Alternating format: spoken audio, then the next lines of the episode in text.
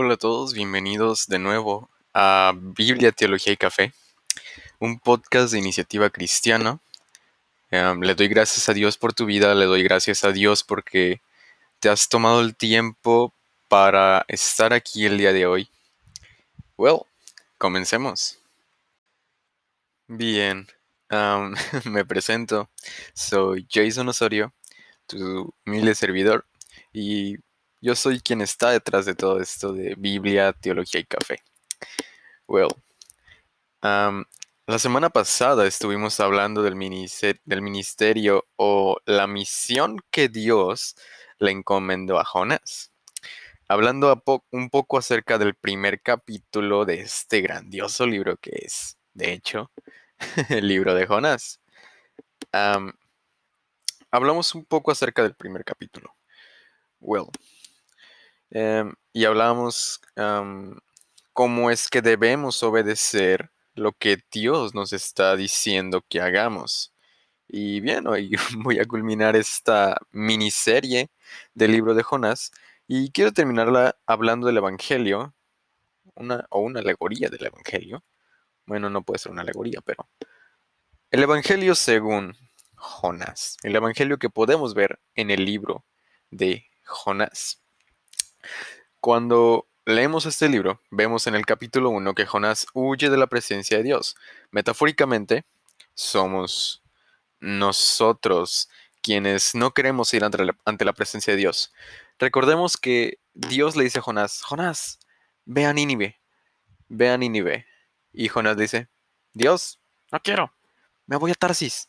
Y entonces Jonás toma su barco y se va a Tarsis y entonces viene la tormenta y él lo, a los marineros lo echan al mar por el pecado que estaba cometiendo de tratar de huir de la presencia de Dios. Y también recordemos que no podemos huir de la presencia de Dios.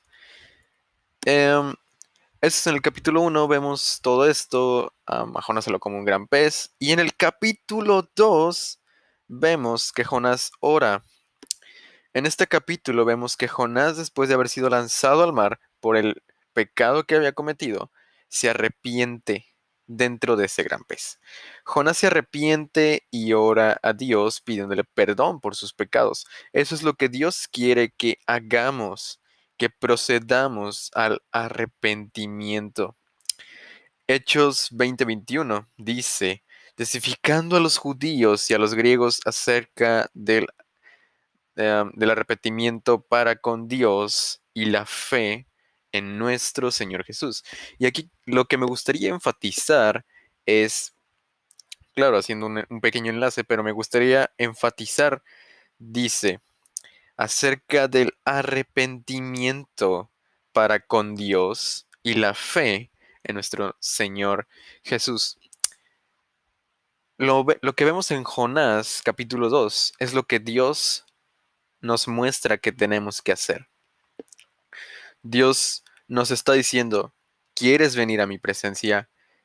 Arrepiéntete, arrepiéntete de tus pecados, deja tu vida vieja, deja todo en el pasado, porque una vez que vienes conmigo, tú eres una nueva criatura, pero no puedes serlo si no te arrepientes primero.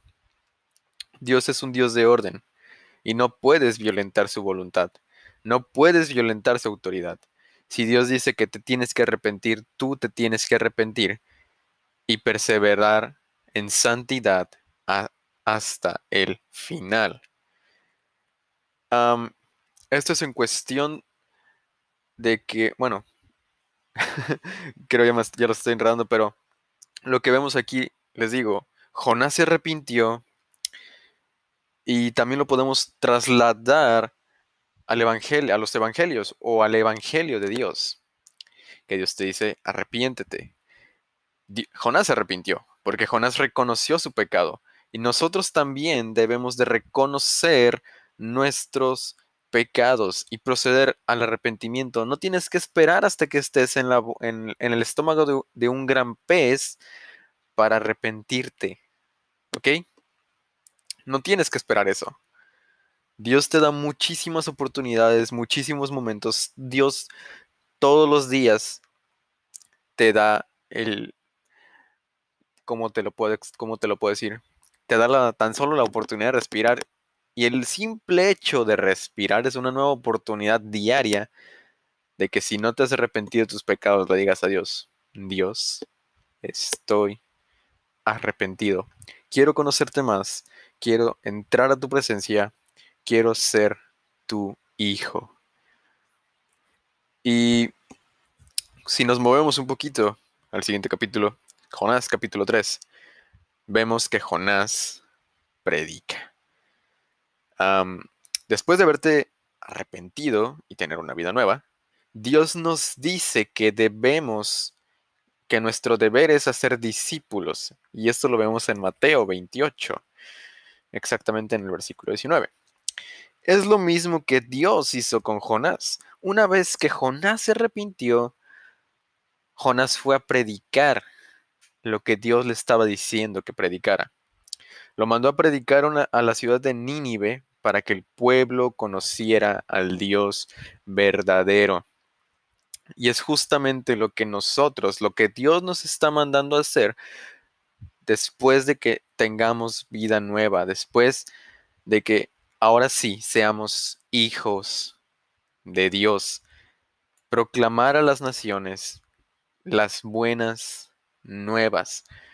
Contarle a todo el mundo lo que Dios ha hecho en nuestras vidas. Contar al mundo lo que Dios puede hacer en sus vidas también y contarle a todo el mundo la verdad.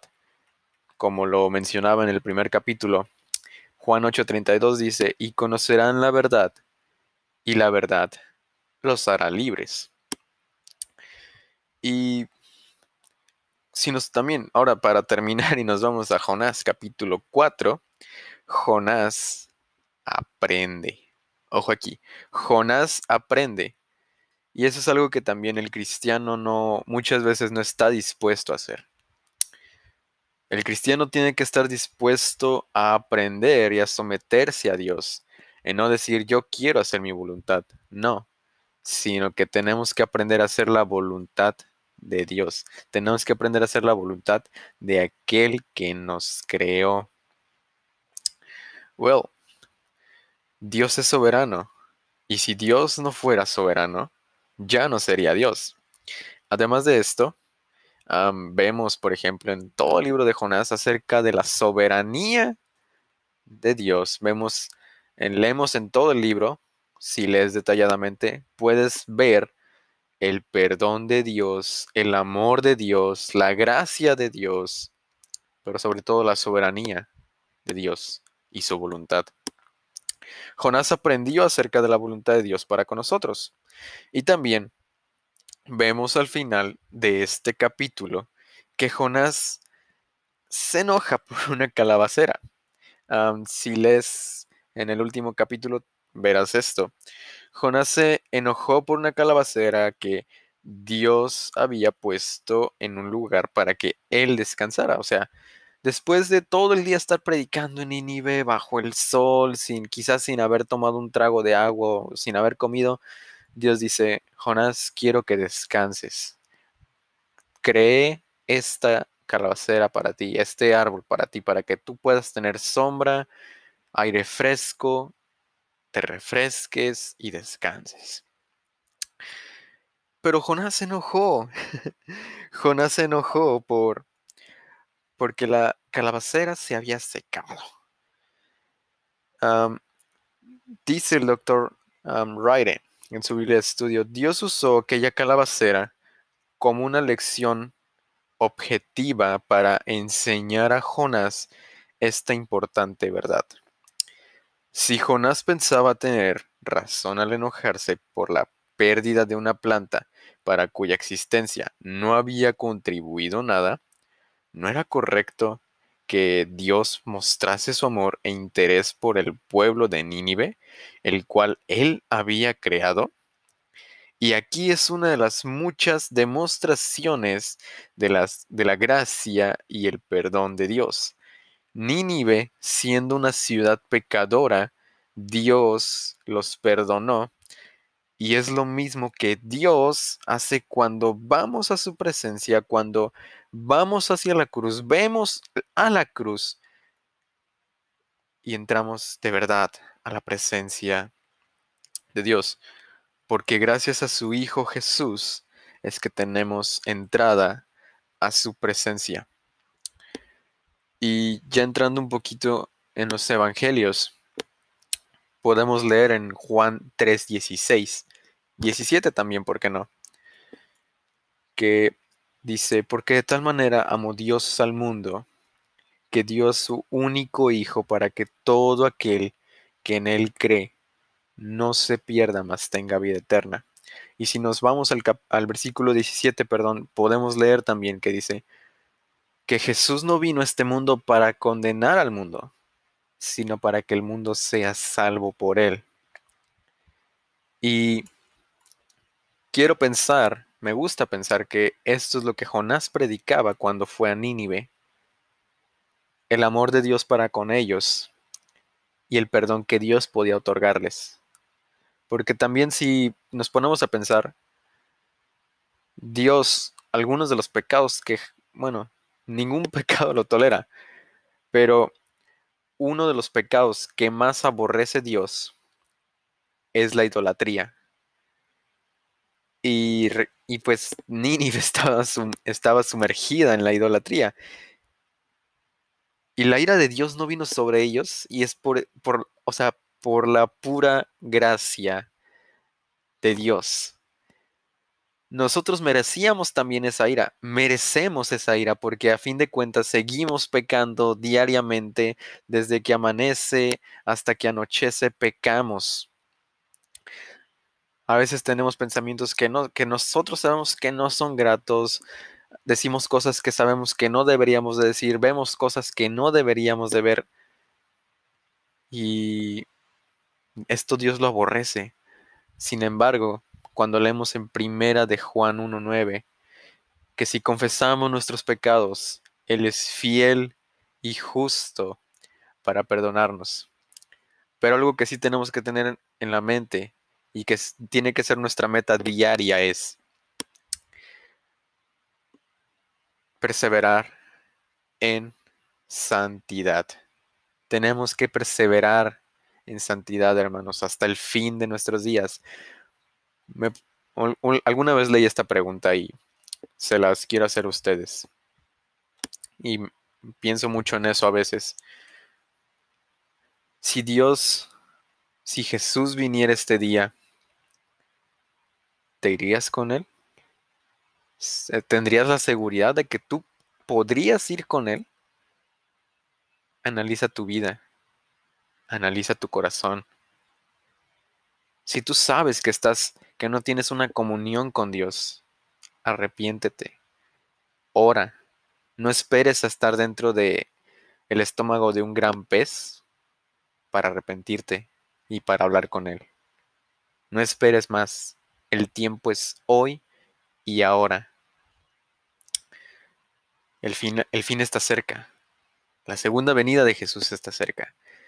Pero si Él viniera hoy, ¿cómo te encontraría? ¿Te diría, buen siervo fiel?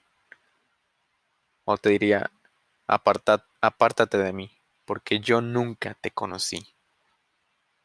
¿Cómo está tu vida? ¿Eres Jonás?